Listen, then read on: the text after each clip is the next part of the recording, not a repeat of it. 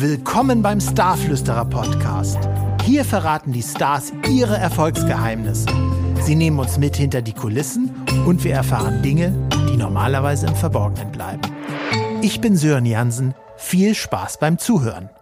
Ich habe Dr. Dr. Rainer Zietelmann getroffen. Er ist ein echter Star unter den Unternehmern. Er ist Bestselling-Autor, Speaker, Historiker, er war Lektor und ist Immobilienexperte, hat also eine Menge erreicht. Und er hat ganz aktuell das Buch geschrieben, Die Kunst berühmt zu werden. Genies der Selbstvermarktung von Albert Einstein bis Kim Kardashian. Und in diesem Buch stellt er uns zwölf große Namen vor und durchleuchtet, wie sie es geschafft haben, zu Superstars zu werden. Das passt natürlich in den Starflüsterer Podcast. Unter anderem geht es um Arnold Schwarzenegger, Madonna, Karl Lagerfeld, Andy Warhol oder um Oprah Winfrey. Also, in diesem Buch steht vieles drin, wovon man profitieren kann, selbst wenn man nicht unbedingt berühmt werden möchte. Darum geht es in dieser Folge. Und ihr erfahrt noch viele weitere Learnings aus der Karriere von Dr. Dr. Rainer Zittelmann. Es wird sehr spannend. Viel Spaß. Einen wunderschönen guten Morgen und hallo, lieber Herr Dr. Dr. Zittelmann. Hallo, morgen. Vielen Dank, dass Sie bei uns zu Gast äh, sind im Starflüsterer Podcast. Sie haben gerade ein wunderbares Buch veröffentlicht, Die Kunst berühmt zu werden, Genies der Selbstvermarktung von Albert Einstein bis Kim Kardashian. Sie schreiben in diesem Buch über Antreiber, Motivatoren und Erfolgsgeheimnisse der unterschiedlichen Genies und Celebrities der internationalen und nationalen großen Namen. Was sind Ihre eigenen Antreiber? Bei mir, das hat sich im Leben äh, oft verändert. Ja? Ähm, ich habe ja angefangen als Historiker. Da war mein äh, Antreiber, dass ich mir in der Wissenschaft einen Namen machen wollte, auch einfach die Neugier der wissenschaftlichen Erkenntnis, etwas Neues zu erforschen, äh, dann das aber auch zur Diskussion zu stellen. Dann gab es äh, später eine äh, Phase in meinem Leben, wo ich stärker publizistisch, politisch aktiv war, als Cheflektor vom äh, Ulstein Verlag zum Beispiel. Ja, da, das war wieder ein anderes Antriebsfeder. Ja. Und dann gab es äh, eine Zeit, wo ich dann meine eigene Firma gegründet habe und äh, mit meinen Investments begonnen habe. Und da war dann ein äh, ganz wesentlicher Antrieb, äh, vermögend äh, zu werden. Ja. Jetzt habe ich wiederum so viel Geld, dass ich da über 100 Jahre von leben kann, sodass das nicht mehr ein wesentlicher Antrieb ist, ja, sondern jetzt ist ein wesentlicher Antrieb eigentlich meine Erkenntnisse, meine Erfahrungen weltweit zu verbreiten. Ich bin ja weltweit aktiv, nicht nur in Deutschland, in Asien, in den USA, in, äh, in Europa. Ja, und so haben sich also, äh, sagen wir, die, die Motive bei mir, das, was mich antreibt, hat sich im Laufe des Lebens doch äh, mehrfach geändert. Sehr spannend. Wenn man Ihre Vita liest, da äh, findet man ja, Sie haben ja gerade schon viele Sachen aufgezählt, viele verschiedene Schritte. Das ist ja so gesehen eine äh, Art unübliche Karriere, wenn man das aus der deutschen Sicht äh, herauszieht. Wenn man so die Amerikaner anschaut, da machen ja viele Menschen viele unterschiedliche Dinge. Hatten Sie das wenn Sie jetzt sagen, Sie, ja, Ihre Motivatoren haben sich ein bisschen geändert im Laufe der Zeit, hatten Sie das so geplant oder sind Sie da ganz unbedarf in Ihre Karriere reingegangen? Nee, das, das hatte ich nicht so geplant. Äh, ich habe jeweils äh, geplant, in Anführungsstrichen, äh, in, in, jeder einzelnen Phase dann äh, meine, meine Ziele. Ja? Aber ich habe jetzt nicht mein ganzes Leben vorausgeplant, das wäre auch, äh, wär auch langweilig gewesen. Ja? Nur ähm, es kommt immer darauf an, welchen Anspruch hast du an, an, an das Leben. Ja? Äh, genügt es dir, den meisten Leuten genügt es ja, wenn sie sagen, im Grunde genommen äh, ist alles irgendwie okay. In Berlin sagen die Leute so, man kann nicht meckern. Ja? oder äh, ja, dass man keine größeren Sorgen hat. Das ist für mhm. viele Leute schon dann äh, genug. Ja? Bei mir war das also niemals so, sondern bei mir war es immer so, dass ich, wenn ich morgens aufstehe, begeistert sein wollte von dem, was ich tue. Ja? Und jetzt sollte sich mal jeder Zuhörer fragen, ob er wirklich morgens mit Begeisterung sagt, toll, darauf freue ich mich auf meine Arbeit, klasse, was ich heute wieder machen kann. Dass es immer auch mal einen Tag gibt, wo das nicht so ist, ist auch bei mir so, das ist normal.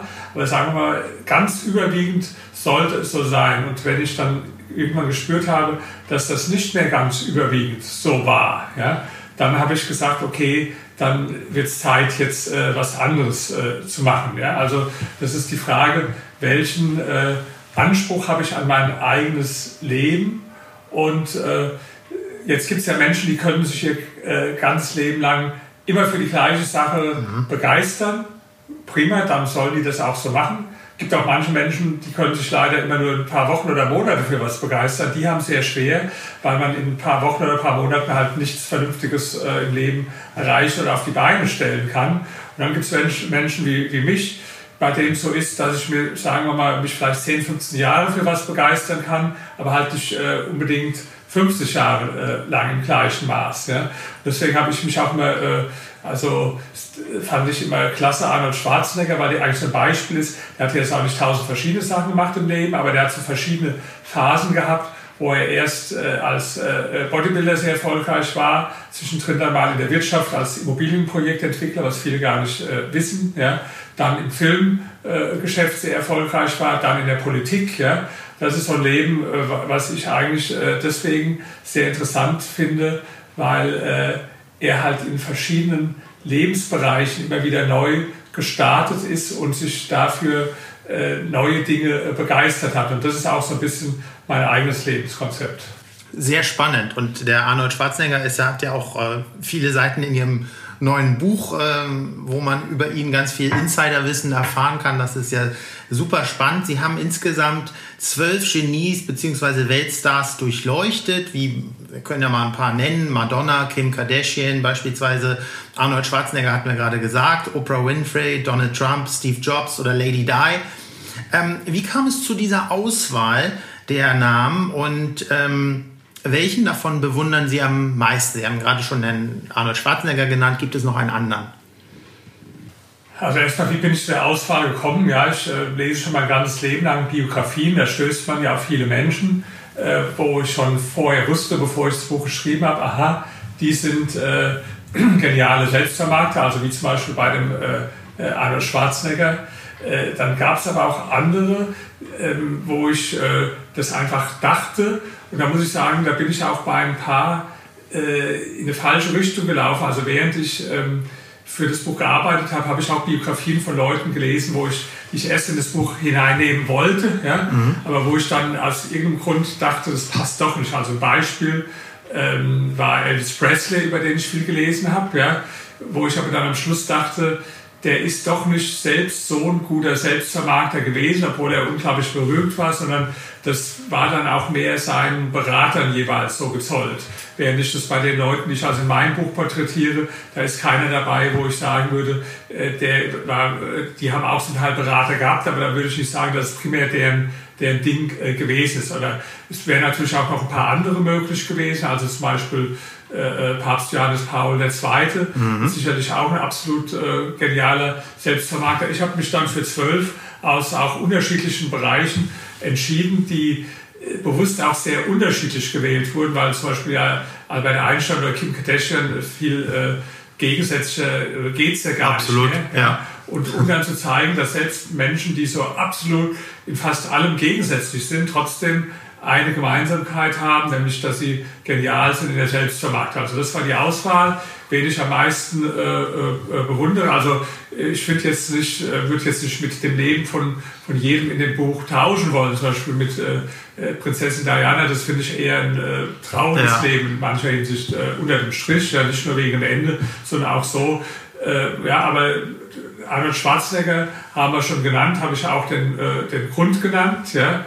Und äh, ja, gibt auch gibt äh, viele andere auch in dem Buch, die ich bewundere. Also zum Beispiel Stephen Hawking äh, finde mhm. ich ein mhm. tolles Beispiel, weil der trotz seiner äh, massiven Behinderung, dass er also nicht nur im Rollstuhl saß und irgendwann auch gar nicht mehr äh, sich äh, verbal verständigen konnte, also nur noch mit einem Sprachcomputer, ja, der trotzdem äh, wie er schreibt, selbst durch alle Kontinente gereist ist, sogar einmal einen Weltraumflug gemacht hat, äh, der äh, der zweimal verheiratet war, äh, Kinder hatte, der Bestseller geschrieben hat, die weltweit der alle äh, bekannten Persönlichkeiten auf der Welt getroffen hat, im Fernsehauftritt hat und das alles also mit dieser Behinderung. Ja. Das wird übrigens auch das Thema von meinem nächsten Buch sein, da wird er auch wieder drin vorkommen. Das wird aber, das dauert noch eine Weile, da bin ich erst ganz am Anfang. Das hat auch keinen richtigen Titel da, da geht es um erfolgreiche Behinderte und was man von ah, denen lernen kann. Interessant, also super Beispiel, interessant. Ich habe schon zwei Kapitel jetzt geschrieben über Ray Charles und über ja. Bocelli. Ich bin jetzt gerade bei Beethoven dabei, äh, habe dann auch ganz verschiedene, äh, John Nash, den, den Mathematiker, äh, über den ich was äh, schreiben will. Ja? Äh, also das sind, äh, das sind dann Leute, die irgendwie, sagen wir, blind oder taub oder im Rollstuhl, ja. die trotzdem äh, große Leistung erbracht haben. Das ja. ist das, wo ich mich gerade mit beschäftige. Also wie gesagt, der Stephen Hawking, der wird da sogar auch wieder drin vorkommen, logischerweise, weil ich den auch sehr bewundere. Klasse. Und da können wir uns auf das Buch wahrscheinlich im nächsten Herbst freuen, oder? Genau, vermutlich im nächsten ja. Herbst, wenn alles. Äh, ist ja hauptsächlich bei mir das Schreiben geht mir sehr schnell. Ich muss ja, für das Buch habe ich bestimmt jetzt hier, für das, wo wir heute sprechen, 20.000, 30.000 Seiten gelesen, sehr gründlich ja. gelesen, ja. Und das ist im Grunde die eigentliche Arbeit. Da sind dann auch mal Bücher dabei, die ich äh, lese über Personen, wo ich am Schluss sage, das eignet sich jetzt nicht. Zum Beispiel, ich habe jetzt gerade über Margarete Steif gelesen, die die Steiftiere erfunden ja. hat. Die hat auch im Rollstuhl gesessen, aber da muss ich noch mal sehen, ob ich über die wirklich ein ganzes Kapitel schreiben kann, weil da die Informationen etwas äh, dünn sind, die es darüber mhm. gibt. Ja, also deswegen die eigentliche Arbeit ist ja immer bei mir das, das Lesen mit einer bestimmten Brille, das Durchdenken und äh, das dann zu Papier zu bringen, ist, äh, geht's, geht's dann, dauert gar nicht so lang. Ja. Sehr spannend. Jetzt finden wir keinen äh, lebendigen Namen aus deutschen Landen in Ihrem Buch wieder. Fehlt es bei uns in Deutschland irgendwo an Genies aktuell oder hat das einen anderen Grund? Ja, das hat einen ganz anderen Grund. Das ist das, ich denke ja immer weltweit bei meinen Büchern. Ja, das heißt, ich möchte auch das Buch natürlich in anderen Ländern herausbringen und äh, da, da sollten die Leute möglichst weltweit bekannt sein. Ja. Wenn ich jetzt nur für Deutschland geschrieben hätte, hätte ich zum Beispiel vielleicht äh, Dieter Bohlen genommen. Ja. Ich hätte vielleicht auch äh, Udo Lindenberg äh, dazu genommen. Ja. Ich hätte auch äh, Sarah Wagenknecht, über die ich neulich was geschrieben habe, äh, oder Philipp Amthor dazu nehmen. Ja, auch spannend. ja, äh, da da gibt es also, da, da fallen eine ganze Reihe Leute äh, ein in Deutschland. Nee, das ist also wirklich der Grund, weil Dieter Bohlen äh, kennt man in Deutschland, aber wenn ich mein Buch äh, wenn das äh, vielleicht ins Chinesische oder Koreanische übersetzt wird, da weiß ich nicht, wie äh, groß die Bekanntheit da Kennt man ihn nur wirklich, als, als Band mit Modern Talking, so, ja. aber ihn selber wahrscheinlich nicht so wirklich. Ja. Höchstens in Russland, das wäre noch ein großer Markt. Ja, ja, in Russland, ja, ja. ja. Äh, schade, meine Bücher sind weltweit sehr verbreitet, aber in Russland ist noch keins übersetzt worden. Für das Buch jetzt hat allerdings auch ein russischer Verlag Interesse bekundet. Der ist allerdings sitzt in äh, in, in Weißrussland. Und oh. das war jetzt kurz ja. bevor es da losging. Also muss man gucken, ob da was was wird oder ob die im Moment andere Sorgen haben. Drücken wir mal die Daumen, ja. dass sich das irgendwann ja. möglichst schnell klärt, dass auch das Buch da rauskommen kann. Ähm, Sie haben jetzt schon zweimal ähm, das Ausland erwähnt. Das ist auch hier meine nächste Frage. Denn Sie sind ja im Ausland auch gerade sehr erfolgreich und auf Ihrer Website findet man unterschiedliche Sprachen. Ähm, Sie haben beispielsweise das Buch Psychologie der Superreichen, das verborgene Wissen der Vermögenselite, ähm, auch ein, war, glaube ich, ein ganz großer Bestseller im Ausland. Wie kam es denn dazu? Das ist doch für viele andere Autoren, die aus Deutschland kommen, immer eine große Hürde, von Deutschland aus irgendwo tatsächlich auf einen anderen ausländischen Markt zu kommen. Wie hat das bei Ihnen geklappt? Also die größte Hürde ist im englischen Bereich. Das habe ich auch immer noch nicht ganz gelöst. Der Verlag, den ich im Moment habe, wo ich also mehrere Bücher im Englischen rausgebracht habe, mit dem bin ich nicht besonders äh, zufrieden. Mhm. Ich habe jetzt mein letztes Buch bei Cato rausgebracht, was äh, ein toller Verlag ist, aber wo auch wiederum zum Beispiel dieses Buch oder das nächste nicht hinpassen würde, weil die mehr zu politischen und äh, wirtschaftlichen ja. Sachen äh, Dinge machen. Ja. Ähm, mit den anderen Ländern, ja, man kann im Grunde genommen äh, sehen auch, wie, die ein, wie diese Nationen drauf sind. Ja, also das ist, sind für mich die Bücher ein guter Indikator. Und zwar die Asiaten, die haben zwei Eigenschaften. Die sind sehr hungrig und sehr neugierig. Also erfolgshungrig und neugierig. Ja. Ähm, das sind wir Europäer nicht im gleichen Maße. Und die Amerikaner, die sind hungrig, aber nicht neugierig. Ja. Die Europäer sind äh, nicht so neugierig und auch nicht so hungrig. Ja? Und die Asiaten sind sehr hungrig und sehr neugierig. Und deswegen äh, sind ja, also die Amerikaner tendenziell die, die Ansicht, warum braucht man Bücher aus anderen Ländern? Äh, alles, was wichtig ist, hat garantiert schon Amerikaner äh, geschrieben und äh, die sollen das von uns lernen, aber von anderen äh, braucht man nicht unbedingt was zu lernen. Also überspitzt gesagt. Ja? Während die Asiaten sind ja eher so, dass sie überall auf der Welt gucken, wo kann ich mir was abgucken, wo kann ich was lernen. Ja? Deswegen äh, sind auch zum Beispiel viele Bücher von mir in China erschienen, in Indien erschienen, in Korea erschienen und sind auch in der Tat sehr erfolgreich. Und dann sind die halt einfach erfolgshungriger. Ja? Also ich sage mal ein Beispiel, jetzt dieses äh, äh, Buch äh, Setze dir größere Ziele. Äh, das heißt, das heißt im Englischen ein bisschen anders. Das heißt, Dare to be different and grow rich ist aber das gleiche Buch. Das gibt es jetzt in zehn Sprachen. Da war ich im Dezember in äh, China, in, in Shenzhen, äh, einer kleinen Universität, ähm, HSBC Business School. und da waren ja, die hat nur 1000 Studenten und da habe ich Freitag um halb acht einen Vortrag gehalten und da waren von den 1000 Studenten 850 äh, da gewesen, haben sogar noch auf der Fensterbank gesessen. Ja? Ich weiß es nicht, wenn ich in Deutschland zum Beispiel äh, Freitagabend äh, einen Vortrag, wie man reich halten würde an der Universität, ja? äh, dann denke ich eher, dass das überschaubar wäre, dass ich da vielleicht mit so einem äh, äh, Gruppe von zwölf Leuten Wahrscheinlich. zusammensitzen würde. Ja, da sehen Sie schon genau. Und da sieht man auch in China zum Beispiel einen Unterschied. Hier in Deutschland, wenn ich Vorträge halte, sind oft 90 Prozent, 80 Prozent Männer. Ja. die Frauen, die dabei sind, sind häufig dann welche, die äh, der, der Mann mitgebracht hat, der Freundin oder, oder Frau. Wenn ich in China Vorträge halte, sind die Hälfte Frauen, ja, weil die da viel sehr äh, selbst viel ehrgeiziger auch auf die Verbesserung ihrer eigenen Situation äh, ausgerichtet sind. Mhm. Ja, sehr spannend. Ähm, Nochmal zurückzukommen auf äh, die Genies aus Ihrem aktuellen Buch. Etliche der Genies sind ja aufgefallen, die haben polarisiert und vielleicht sogar ein, ein deutliches Bedürfnis nach Status und Anerkennung an den Tag gelegt. Vielleicht ging das hier und da bei der einen oder anderen Persönlichkeit auch ins Narzisstische über. Kann man Ihrer Meinung nach als bescheidener, zurückhaltender Mensch auch berühmt werden oder Karriere machen? Kommt jetzt darauf an, was man unter bescheiden und zurückhaltend mhm. äh, versteht. Also sagen wir tendenziell äh, eher nein, weil so Menschen, die zum Beispiel so Glaubenssätze verinnerlicht haben, wie Bescheidenheit ist eine Ziel, sei kein Angeber und äh, alles solche Dinge oder Qualität setzt sich von alleine durch, die haben so viel hindernde negative Glaubenssätze in ihrem Kopf, ja, äh, die sie einfach daran hindern, bekannt zu werden. Wenn Sie jetzt sagen, die Leute, die wollten Anerkennung, also ich glaube, jeder Mensch will Anerkennung. Der äh, äh, amerikanische äh, Psychologe äh, James, der hat mal gesagt, das größte Verlangen im Menschen ist das Verlangen nach Anerkennung. Mhm. Ja? Ich glaube, für jeden Menschen ist es äh, ganz schwierig oder belastend, wenn er ignoriert wird, wenn er einfach als nichts äh, wahrgenommen wird. Äh, du bist unwichtig, dich gibt es gar nicht, wir, wir übersehen dich. Ja? Äh, jetzt ist natürlich das, dieses Verlangen unterschiedlich stark ausgeprägt. Ja? Ich glaube, jeder Mensch hat das, ja. aber die Stärke ist unterschiedlich. Das sind alles natürlich Leute, bei denen es sehr stark ausgeprägt ist. Wenn Sie sagen, vermutlich äh, narzisstisch, also man kann jetzt äh, schwer eine Ferndiagnose machen als äh, äh, Psychologe, aber ich würde sagen, die sind alle Narzissten in dem Buch. Ja? Mhm. Ähm, mir wird da keiner einfallen, auf den es nicht zutrifft. Ja? Aber ich bin auch der Meinung, dass es ist nicht schlecht ist, weil es gibt auch Untersuchungen, zum Beispiel hat man Psychologe an der amerikanischen Universität alle amerikanischen Präsidenten äh, untersucht. Also das ging damals vom ersten äh, Präsident bis dann, ich glaube, zu Ronald Reagan oder so, ja.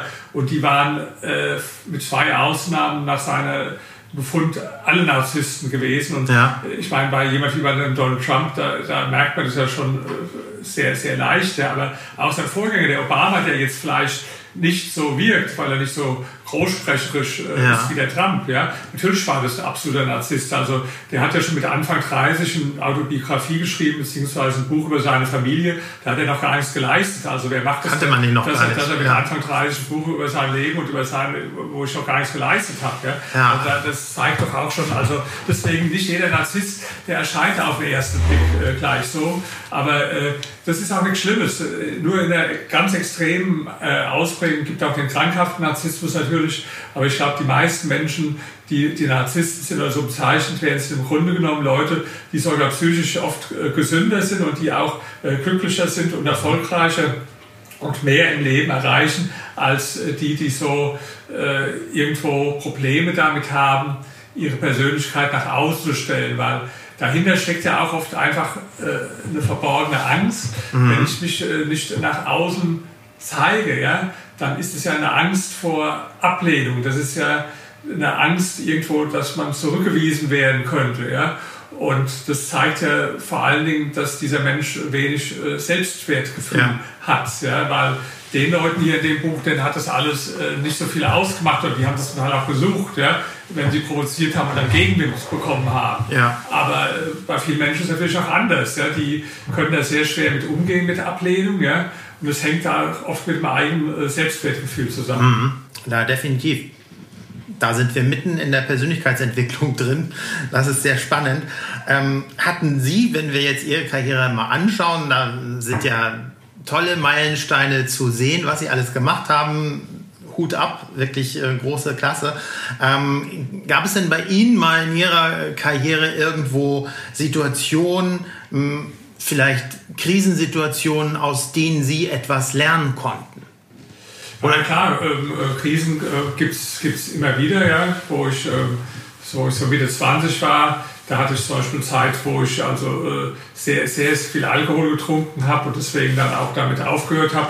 Das hat mich jetzt nicht an meinen Leistungen behindert. Ich war damals also der, äh, trotzdem der Beste in der Uni. Mhm. Äh, ich habe auch mein, mit 1,0 dann mein Studium gemacht. Ich habe dann meine Promotion mit der Auszeichnung abgelegt. Das war alles ja. in der Zeit, wo ich also sehr viel getrunken habe. Ja. Das hat da noch, noch nicht geschadet, aber trotzdem natürlich äh, war mir schon klar, wenn du das jetzt so weitermachst, ja, dann, oder ist mir zum Glück klar geworden, ja. dann wird es äh, zum Riesenproblem. Ja. Deswegen habe ich dann aufgehört. Es gab immer wieder äh, Krisen. Es war auch, äh, wo ich meine wo ich meine Firma verkauft habe, ja, da habe ich auch so gemerkt, ich habe nicht mehr so die rechte Lust. Ja, dann ist mein bester Mitarbeiter, der wollte damals äh, sich selbstständig machen, um, weil er erkannt hat, dass er das genauso gut alleine kann. Ja, und äh, der war aber so wichtig für die Firma, dass das ein echtes Problem gewesen wäre. Aber ich habe dann in dieser Krise auch eine, eine Chance gesehen. Ja, und habe dann, äh, ich hatte eh nicht mehr so große Lust, habe gedacht, Mensch, dann verkaufst du dem die Firma und dann kannst du jetzt äh, andere Sachen machen. Also ich habe Krisen gehabt, ja, aber in äh, den Krisen ist mir immer gelungen, die zu was Positivem zu drehen hinterher. Ja. Ich habe auch einmal eine Krise gehabt, das war so Mitte der 90er Jahre. Das war politisch schwierig damals für mich. Bei der Zeitung, wo ich war, war schwierig. Dann, äh, dann war ich auch kurzzeitig mit einer äh, Frau verheiratet, die dann auch äh, äh, weg, weg ist. Ja. Da kamen so mehrere Sachen zusammen, wie das manchmal im Leben ist. Mhm. Aber das war der Ausgangspunkt dann für alles, was ich später in finanzieller Hinsicht als Unternehmer und so weiter erreicht habe. Ja. Das war also genau dieser Punkt, wo das dann angefangen hat. Ja. Das heißt, Krisen habe ich also an den Beispielen gesagt auch verschiedene gehabt. Ja. Aber die Frage ist immer, wie, äh, wie reagiere ich dann äh, daraus? Äh, was, was, ähm, was mache ich daraus? Selbst jetzt habe ich Ihnen gesagt, von diesem großen äh, Buchprojekt, mit den, was man von Behinderten lernen kann, da bin ich auch durch was drauf gekommen, was an sich negativ ist, weil ich selbst eine Augenerkrankung habe, wo mir der Arzt am Anfang gesagt hat, im schlimmsten Fall werden sie irgendwann nicht mehr lesen können, mhm. ja, was natürlich dann für jemand wie mich schon ein ja. Schock ist. Ja. ja. Ich habe jetzt äh, gerade vor, vor ein paar Wochen eine Operation gehabt und hoffe auch, dass, das, äh, dass es sich bessert, aber das hat mich dann natürlich dazu gebracht, mich äh, mit so einem Worst Case auseinanderzusetzen. Mhm. Was würde das denn heißen? Ja? Und dann habe ich angefangen, das war dann halt mein Weg, äh, zum Beispiel mal Bücher zu lesen über Ray Charles, über, ja. über Bocelli, die selbst ah, äh, blind okay. waren, ja. Äh, weil ich mir gesagt habe, okay, äh, meine Folgerung daraus war eigentlich, zum Beispiel jemand wie der Ray Charles, der hat ein tolles Leben gehabt, auch trotz Blindheit. Ich werde jetzt nicht blind werden, ja, aber ich sage selbst, selbst dann, ja, äh, der hat alles gehabt, was man im Leben haben will. Der ist berühmt geworden, der hat unglaublich viel Geld gehabt, der hat unglaublich viele Frauen äh, gehabt, ja? ja. Der hatte eigentlich, äh, der hat viel Spaß gehabt, ja. Der hat, äh, obwohl er ja außer der Blindheit noch andere Benachteiligungen hatte, weil äh, er war, ist in der ärmsten Familie von seinem äh, Städtchen da geboren worden, äh, ohne Vater aufgewachsen, die Mutter ist schon gestorben, da war er 31 der kleine Bruder ist ganz früh schon, da muss er zugucken, wie der umgekommen äh, ist, ja, ohne ihn retten äh, zu können. Dann war er schwarz, was damals also tatsächlich noch ein Riesenproblem mhm. war, wo, wo, wo, er herkommt. Ja. Also so viele negative Dinge und die Blindheit, dann ist er mit sieben Jahren blind geworden ja, und trotzdem ein geniales Leben. Bocelli auch, ja, der ist mit zwölf blind geworden. Ja. ja. Und das war dann auch so für mich zum Beispiel das ein Beispiel, wie reagiere ich darauf. Ich habe mhm. jetzt ein Thema, ja, und dann, äh, dann lese ich so Bücher über die Leute, das motiviert mich dann. Ich lerne jetzt auch einen kennen, vielleicht haben manche den Film gesehen, Blind Date mit dem Leben. Das ist von einem, der, der so im Hotel arbeitet, obwohl er äh, erblindet ist. So, ja? Und äh, der Film ist noch weniger gut als das Buch. Ich habe das Buch gelesen. Jetzt Ende des Monats werde ich den besuchen und in Hamburg ah, dann, äh, dann kennenlernen, ja. zum Beispiel. Oder ein anderer, äh, von dem hatte ich schon vor zehn Jahren ein Buch gelesen, Gaius Pichler, der ist so äh, Weltmeister, ich glaube so dem äh, schnellen Rollstuhlfahren ja. oder so. Ja. Der ist mit 18 äh, gelähmt geworden, ja. Den treffe ich jetzt auch demnächst, mit dem habe ich gerade telefoniert. Ja. Das heißt, da, da kommt so ein negatives Ding bei dir ins Leben rein, ja. Aber die Frage ist, wie reagierst du dann äh, darauf? Ja? Wir können nicht alles beeinflussen, was in unserem Leben äh, passiert. Ja? Wir haben aber immer die Wahl, wie wir darauf reagieren. Ja? Ich kann darauf reagieren können, oh schlimm, vielleicht werde ich jetzt, äh, kann ich irgendwann nicht mehr lesen, ich muss wieder anfangen zu saufen. Oder, ja, oder ich gehe in Rente äh, oder, was, auch immer. Was, ja. was, weiß ich alles. Ja? ja. Das sind auch die Reaktionen sehr ja. unterschiedlich. Bei mir war es immer so, dass ich äh, versucht habe, tatsächlich, was so ein geflügeltes Wort ist, aber es kommt halt auch nicht automatisch, dass in der Krise eine Chance liegt. Man muss dann auch schon äh, aktiv was dafür tun, um eine Chance draus zu machen. Ja? Absolut, ja, vielen Dank für dieses Learning, weil das beschäftigt ja auch gerade die Leute da draußen, gerade in diesem Jahr noch mehr als je zuvor, dass tatsächlich aus jeder Krise irgendetwas äh, Gutes kommen kann, wenn man achtsam ist, wenn man aufpasst und äh, wenn man ja auch die Dinge irgendwo zusammenfügt und ein bisschen drüber nachdenkt über die eigene Situation. Ähm, Sie haben uns ja gerade schon gesagt, dass Sie Ihr ganzes Wissen jetzt gerne in die Welt rausbringen wollen. Das finde ich total genial. Wenn wir uns jetzt mal unser Schul- und Ausbildungssystem in Deutschland anschauen, was würden Sie jungen Leuten raten? Ähm, was sollten die sich selbst aneignen nach Beendigung der Schule, Ausbildung, Studium, was wir nicht lernen? Also ich würde empfehlen, nicht erst nach der Schule, sondern schon während der Schulzeit mhm. äh, Dinge zu machen. Ich habe ja ein Buch geschrieben, Psychologie der Superreichen, und da äh, habe ich also die Leute gefragt, das waren also 45 Personen, die ich interviewt habe, so wie wir das jetzt machen, die hatten alle so ein... Äh, die meisten Nettovermögen zwischen 30 Millionen und einer Milliarde. Es waren auch ein paar etwas ärmere dabei, die hatten zwischen 10 und 30 Millionen, waren auch ein paar etwas reichere dabei, die mehrere Milliarden hatten, aber mit denen habe ich alle gesprochen, habe die gefragt, wie sie in der Schule waren. Also das war sehr unterschiedlich, da waren manche gut in der Schule, manche waren totale Schulversager, ja. also da war überhaupt kein Zusammenhang erkennbar. Ja. Aber was erkennbar war, dass die ähm, zwei Sachen, erstens die Hälfte ungefähr hat Leistungssport äh, gemacht, also jetzt nicht unbedingt, dass die dann bei den Olympischen Spielen, da war nur einer dabei, aber sogar bei einer deutschen Meisterschaft, bei einer Landesmeisterschaft gewonnen, äh, vier, fünfmal die Woche trainiert. Ja, also das war bei vielen ja. der Fall. Da haben die viel gelernt und schon früh unternehmerisch äh, Dinge gemacht. Ja, also äh, zum Beispiel Sachen verkauft. Ich denke, verkaufen lernen ist sehr, sehr wichtig und da waren also ganz viele dabei, die irgendwie schon äh, früh, der eine hat, äh, ähm, der, der hat so so Emaille-Ringe irgendwie so einen Handel aufgemacht, verkauft. Der andere, der Tiere großgezüchtet, die verkauft. Der andere hat Autoradios äh, ähm, äh, verkauft. Der andere, der hat irgendwie äh, Gebrauchtwagen in Schuss gesetzt und ja. teurer weiterverkauft. Ein anderer hat Movas frisiert und ein Buch drüber geschrieben hat, hat das Buch dann verkauft, wie man, wie man Movas frisiert. Ja. Also der eine hat Wohnwintergärten verkauft, der andere Immobilienfonds. Also da gab es viele Sachen, die die Leute neben der Schule oder neben dem Studium gemacht haben.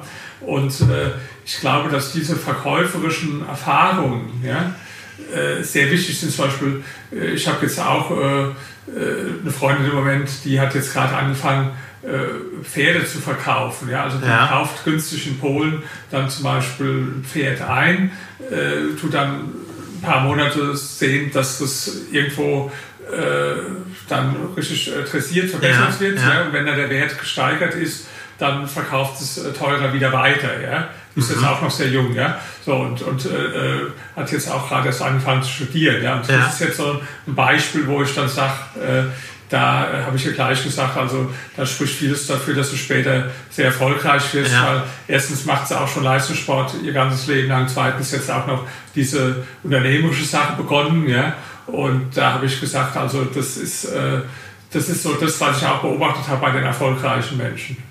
Sehr spannend. Ja. Was bedeutet Glück für Sie?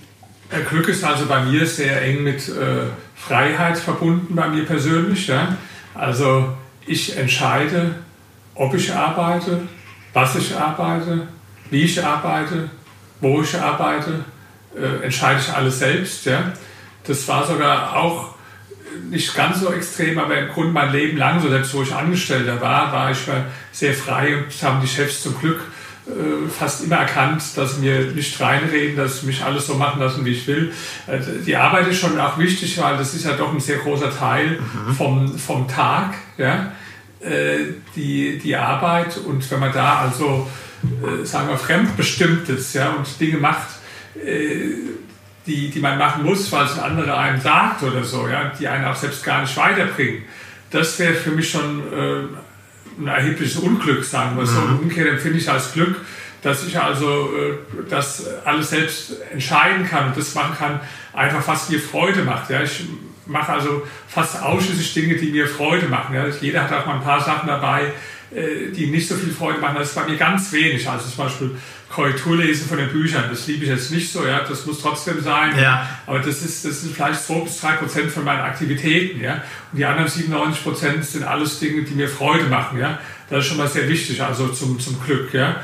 Dann, äh, gut, für mich war auch mal sehr wichtig, äh, hübsche Frauen so zum, zum Glück, ja. Äh, Beitrag, das war ja. so eine Konstante von meinem äh, ganzen Leben auch, ja. Das waren eigentlich immer so wichtige, wichtige äh, Bausteine für mich. Und dann vor allen Dingen auch, äh, noch das Gefühl, etwas Bleibendes zu hinterlassen. Ich habe jetzt keine Kinder, zumindest jetzt noch nicht, ja, aber es sind einige von meinen Büchern, natürlich nicht alle, aber wo ich äh, denke, dass die auch noch in 100 Jahren äh, Beachtung finden werden und dass ich da was geleistet habe, was also äh, da auch über mein eigenes Leben dann hinausgeht, weil ich glaube, das gehört auch dazu, dass man das schaffen will, was über einen selbst hinausweist. Das ist ja bei manchen, die dann äh, äh, Kinder bekommen, ja, wobei man da nicht so richtig das bestimmen kann, ob das dann wirklich so äh, irgendwann machen die, was sie wollen, ja. wie man, wie genau. man es äh, sich vorstellt, ja. Aber wenn man ein Buch schreibt, ist schon anders, da kann das man jedes Wort selbst beeinflussen, äh, äh, was da, da drin steht. Ja, ich glaube, Sie haben mittlerweile 24 Bücher Also 24 Bücher geschrieben, herausgegeben, ja. alle geschrieben, haben ein paar ja. herausgegeben, ja. die meisten geschrieben, ja, es sind vier das ist jetzt Buch 24, genau. Klasse. Ja, ähm, Sie sagten ja gerade, Sie haben Freude bei der Arbeit. Dann kann man das dann so formulieren, dass die Arbeit so gesehen gar nicht Ihre Arbeit ist? Oder das ist gar nicht als, dass sie das gar nicht als Arbeit anerkennen? Oder, naja, da steckt ja jetzt schon so die Vorstellung drin und die haben ja viele Menschen, die, ja. die falsch ist, als ob Arbeit irgendwas äh, äh, Unangenehmes genau. oder Mühevolles ja. ist. Aber das weiß ich gar nicht, warum, warum, warum ist das so. Ja? Gut, bei, bei vielen Menschen mag es so sein, aber bei mir war das nie so. Also Arbeit ist ja erstmal ein neutraler äh, Begriff. Das äh, kann äh, Freude machen, kann auch keine Freude ja. machen. Also, äh, aber die Menschen, die jetzt Arbeit mit was Negativem verbinden. Im Grunde genommen ist es doch ein, ein trauriges Leben. Ja? Da gibt es ja. auch manche, die, die sehen sich dann schon irgendwo nach der Rente. Ja? Die, die zählen dann die Jahre, äh, wie lange sie noch arbeiten müssen oder so. Das kommt mir so vor, wie einer, der im Gefängnis sitzt und die machen ja da auch mal, ritzen dann so äh, die Tage oder Wochen oder Monate äh, irgendwo an die Wand, ja, um zu gucken, äh, wann sie rauskommen. Oder sie das warten ist, aufs Wochenende. Ja, oder die ja. Leute warten aufs Wochenende oder auf den Urlaub. Das ist ja. irgendwo findet alles. Ja, das ist ja auch deswegen äh, mag ich auch nicht dieses Wort von der Work-Life-Balance, ja. weil es klingt ja so, als ob die als ob das Leben außerhalb der Arbeit stattfindet. Und wenn das Absolut. so ist, muss ich sagen, dann ist es eigentlich sehr traurig, weil dann heißt dass du eigentlich einer Tätigkeit nachgehst, die da aus meiner Sicht äh, so schnell wie es geht beenden Und nicht solltest. passen würde, ja. ja. ja. man müsste eigentlich eher von einer, einer ähm, Work-Life-Integration sprechen, genau, vielleicht. Ja, ja. Wenn damit beides irgendwo gleichwertig ist oder dass es miteinander verschmelzt. Ähm, eine Frage noch zu Ihrer ähm, beruflichen Karriere. Ähm, das passt nämlich jetzt gerade schön dazu, dass Sie sagten, Sie hatten immer Freude, auch als Angestellter. Sie sind ja, wenn äh, ich richtig recherchiert habe, korrigieren Sie mich bitte, wenn ich was Falsches sage, mit 43 Jahren äh, in die Selbstständigkeit gegangen. Genau, richtig, ja. Das ist ja, konnten Sie, weil einige machen das ja schon mit 30 oder noch früher, ähm, hatte das damit zu tun, dass Ihre Arbeitgeber Ihnen immer freie Hand gelassen hatten bei dem, was Sie machen konnten? Also es waren zwei Gründe. Erstens, bis auf eine ganz kurze Zeit mal, wo ich bei der Zeitung Die Welt war, war es in der Tat so, dass ich äh, praktisch äh, auch als ich Angestellter, ich war sogar mal ein paar Jahre lang Beamter, wo ich an der Universität hier war, ja. Ja, dass ich da absolut machen konnte, was ich, äh, was ich wollte. Ja. Mhm. Also wo ich jetzt an der Universität war, da habe ich auch nichts anderes gemacht als jetzt. Ich habe meine, ich habe meine Bücher äh, geschrieben, ich habe meine Artikel geschrieben. Also das war jetzt, ich habe gut, ich habe noch ein paar Lehrveranstaltungen gegeben für die Studenten. Das waren aber, ich habe nur acht Stunden in der Woche. Das, das hat mir aber auch Spaß gemacht. Ja. Äh, also da war das so, ja. Später, wo ich dann äh, bei der Zeitung war, da habe ich, ich habe immer alle Sachen, die mir keinen Spaß gemacht haben, von anderen Menschen erledigen lassen. Also da waren auch gewisse Sachen dabei, die mir keine Freude gemacht haben. Da musste man so eine Seite äh, aufreißen und dann da irgendwo mit der zur Grafik gehen und fragen, ob das da so oder so kommt und dann da anpassen. Und das sind also jetzt keine besonders kreativen Dinge. Da habe ich einfach gesagt, ich kann das nicht und das muss dann andere äh, machen. Ja. Also das, das, war immer schon so bei mir im Leben, ja, dass ich das einfach äh, abgelehnt habe, Sachen zu tun, die mir keine Freude machen. Ja. Und, aber dass ich mich so spät selbstständig gemacht habe, das hat äh, eher mit was anderem zu tun. Das hat äh, was auch damit zu tun, dass ich ein sehr starkes Sicherheitsbedürfnis habe. Ja? ja. Und äh, wo ich jung war, hat mein Freund zu mir gemeint, äh, da war ich so Anfang 20, der hat gesagt, Rainer, das ist alles, um erfolgreich zu werden im Leben. Ja? Du äh, bist intelligent, du kannst äh, gut äh, Sachen durchsetzen und, und, und. Er hat also viele positive Dinge aufgezählt. Ja. Ja? Aber er hat gesagt, mit einem wirst du dir immer im Wege stehen mit deinem Sicherheitsfanatismus. Mhm. Ja? Weil da, wo andere äh, drei Dübel in die Wand machen, machst du immer neun rein, was auch stimmt. Ja?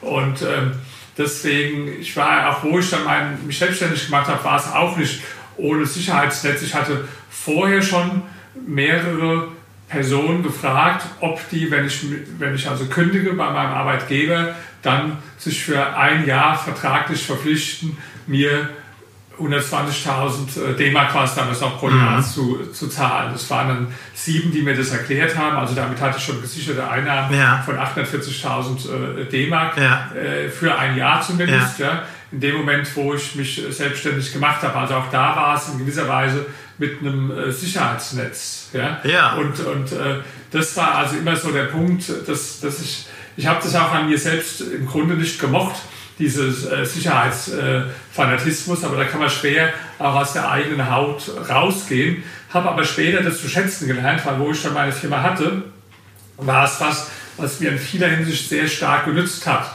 Also deswegen auch vielleicht für manche Zuhörer als Beruhigung, wenn man selbst so ein, auch so ein Sicherheitsmensch ist. Das muss nicht, äh, da irgendwann muss man den Sprung machen, dann äh, wagen, dich selbstständig zu machen. Ja. Aber erstens empfehle ich den Leuten, wenn du Angestellter bist, fang doch mal neben, nebenberuflich irgendwo äh, das an. Und wenn du dann siehst, dass du nebenberuflich auch schon eine Menge Geld verdienen kannst, das funktioniert, dann kannst du ja kündigen. Also das habe ich auch so gemacht. Ja. ja. Und ähm, das Zweite ist, dass dann, wenn man selbstständig ist, äh, dass einem dann gerade so ein Sicherheitsfanatismus auch viel hilft. Ja, ich habe dann zum Beispiel äh, immer auf sehr hohe Gewinne geachtet, weil ich Angst hatte, wenn ich zu wenig Gewinn mache, dann kommt man ja leicht auch äh, vom kleinen Plus kommt man auch schnell ins, äh, ins Minus ja. rein, während wenn du einen großen Puffer hast, ja, äh, dann, äh, dann nicht. Oder ich habe auch dann immer sehr diversifiziert. Ich habe also schon relativ rasch dann äh, gesehen, die größte Zeit größten Teil der Zeit, wo ich die Firma hatte, habe ich mit keinem Kunden mehr als 3%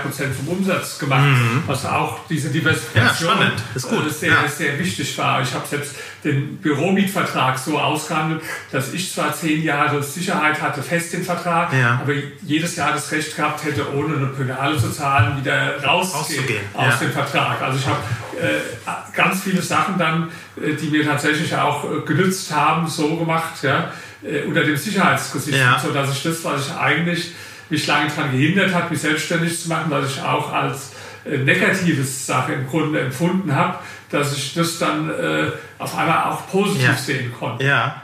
ja, aber das ist ja sehr spannend, weil ja so das Bedürfnis nach Sicherheit, nach Ruhe irgendwo, das liegt ja auch in unserer DNA. Das kriegen wir ja vererbt von Eltern, Großeltern, Urgroßeltern. Naja, weiß ich nicht so zum Teil, ja, aber jeder Mensch ist unterschiedlich. Es ja. gibt auch Menschen, die haben das kaum, die sind äh, richtig, so kenne ich auch so Leute, so Kamikaze-Typen, die gehen voll mhm. aufs Risiko, Klar. ja. Die können auch mal eine Zeit lang damit erfolgreich sein, aber natürlich ist auch immer die Gefahr äh, dann, ja, dass äh, die, äh, wenn, wenn ich jetzt zum Beispiel extrem risikoorientiert wäre, ja, ja. dann hätte ich jetzt vielleicht auch schon äh, äh, fünf, sechs, sieben Mal mehr Vermögen, als ich im Moment habe. Ja? Mhm. Aber es könnte auch sein, dass es weg wäre, was ja. ich hätte. Und äh, da Absolut. bin ich dann eher der Mensch, der sagt, nee, also wenn du äh, das Risiko bist du nicht bereit einzugehen. Also wenn ich jetzt vor der Wahl stehe, stehen würde, mein Vermögen zu verdoppeln oder zu verdreifachen, aber bei der Gefahr, dass ich, äh, dass ich verliere, würde ich das halt nicht machen. Ja? Weil ich sage, so kann ich, wie gesagt, äh, äh, ewig davon leben praktisch. Ja? Mhm. Und äh, klar, mehr ist immer willkommen, aber es hat ja auch dann einen Preis. Und wenn der Preis heißt, du musst da Risiken für eingehen, die äh, also ähm, dann dazu führen könnte, dass du deinen Lebensstandard dann einschränken oder nicht mehr so fortsetzen kannst, dann würde ich das jetzt wegen diesem Sicherheitsgefühl halt nicht machen. Ja, ja. Absolut, ja. Äh, sehr schöner Input, vielen Dank. Wir sind fast am Ende von unserem Interview. Vorletzte Frage. Wann waren Sie das letzte Mal unvernünftig? Ähm, vor, ich, äh, vor, vor ein paar Tagen, wo ich in äh, Wien war habe eine äh, Pizza gegessen, ja, weil, weil das äh, ist insofern unvernünftig, als ich ja weiß, dass man davon äh, zunimmt. Ja. Ah, ja, genau. Ja, ja. Pizza ist immer gefährlich, das stimmt schon.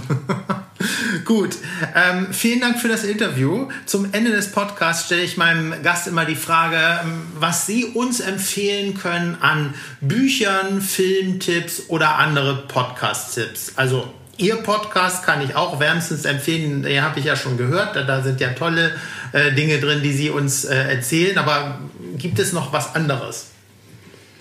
Meinen Sie jetzt von meinen eigenen Büchern oder Sowohl als auch. Sowohl also, als auch. Da ich jetzt so viel geschrieben habe, will ich die jetzt nicht alle aufzählen. Es kommt ja, ja darauf an, wofür man sich auch halt interessiert. Ja? Äh, ich denke, dieses äh, Buch setzt dir größere Ziele, was ich geschrieben habe, das ist deswegen ganz gut, weil, weil ich im Prinzip da, da vereinen sich 50 Bücher drin. Ja? Weil ich mhm. habe 50 äh, Biografien analysiert von erfolgreichen Menschen. Und jetzt liest ja nicht jeder so viel wie ich und nicht jeder hat jetzt äh, Zeit, 50 Bücher zu lesen. Und da das kann man also eigentlich auch alles in, in diesem einen Buch zusammengefasst lesen, setzt die größere Ziele, deswegen ist es wahrscheinlich auch so, äh, so erfolgreich, das Buch.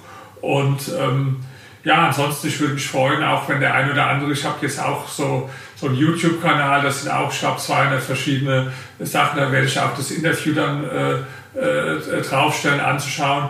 Ja, von den anderen Büchern, äh, im Prinzip alle Bücher, die ich toll finde, die zitiere ich und benenne ich auch schon in meinen eigenen Büchern. Also das heißt, ja. wenn man jetzt hier zum Beispiel das Buch liest, äh, Die Kunst berühmt zu werden, da, da, ich mache ja immer ausführliche Literaturhinweise, ja, da sieht man dann zum Beispiel Arnold Schwarzenegger mal als Beispiel oder den genannt haben, Total Recall, seine Autobiografie, ein äh, tolles Buch, äh, was also sehr, sehr empfehlenswert ist. Ja? Für die Menschen, die sich jetzt mehr so äh, für die politischen Gesichtspunkte, wo ich ja auch viel mache, interessieren, da ist natürlich mein Buch äh, Kapitalismus ist nicht das Problem, sondern die Lösung. Das, was also habe ich jetzt gerade schon die 200. Emerson-Besprechung drüber gelesen. Also wer da mal bei Emerson sieht und diese 200 Besprechungen liest, da habe ich mich sehr gefreut, weil viele Menschen gesagt haben, also die vielleicht schon instinktiv vorher für den Kapitalismus waren, so gefühlsmäßig, aber die gesagt haben, so viele Argumente auf einem äh, Haufen habe ich dann äh, noch, noch nicht gefunden so zu dem Thema. Eben, und da gibt es ja auch sogar ein Shirt dazu, was Sie auf der Bühne tragen, habe ich genau, gesehen. Ich war jetzt gerade äh, gestern auch zum Vortrag in Köln und da habe ich das I Love Capitalism T-Shirt wieder. Sehr großartig. Das war, war der erste äh, größere Vortrag äh, in der Nach-Corona-Zeit, äh, in, in, der Corona-Zeit, den ich ja, gehalten habe. Ja. Ja, ganz genau. Das ist äh, ein gutes äh, Stichwort. In äh, dem Buch Die Kunst berühmt zu werden haben wir zum Schluss ziemlich viele Literaturhinweise. Das ist sehr, sehr spannend. Da finden die Leute sicherlich äh, auch noch mehr Literatur für alle, die sich für ihre Arbeit interessieren und für das Thema. Das Buch kann ich wärmstens empfehlen. Die Kunst berühmt zu werden, Genies der Selbstvermarktung von Albert Einstein bis Kim Kardashian sollte sich jeder holen. Denn es ist zum einen unterhaltsam geschrieben und zum anderen lernen wir tatsächlich enorm viel.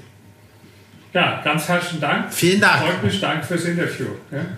Alles Gute. Danke. Dankeschön. Tschüss.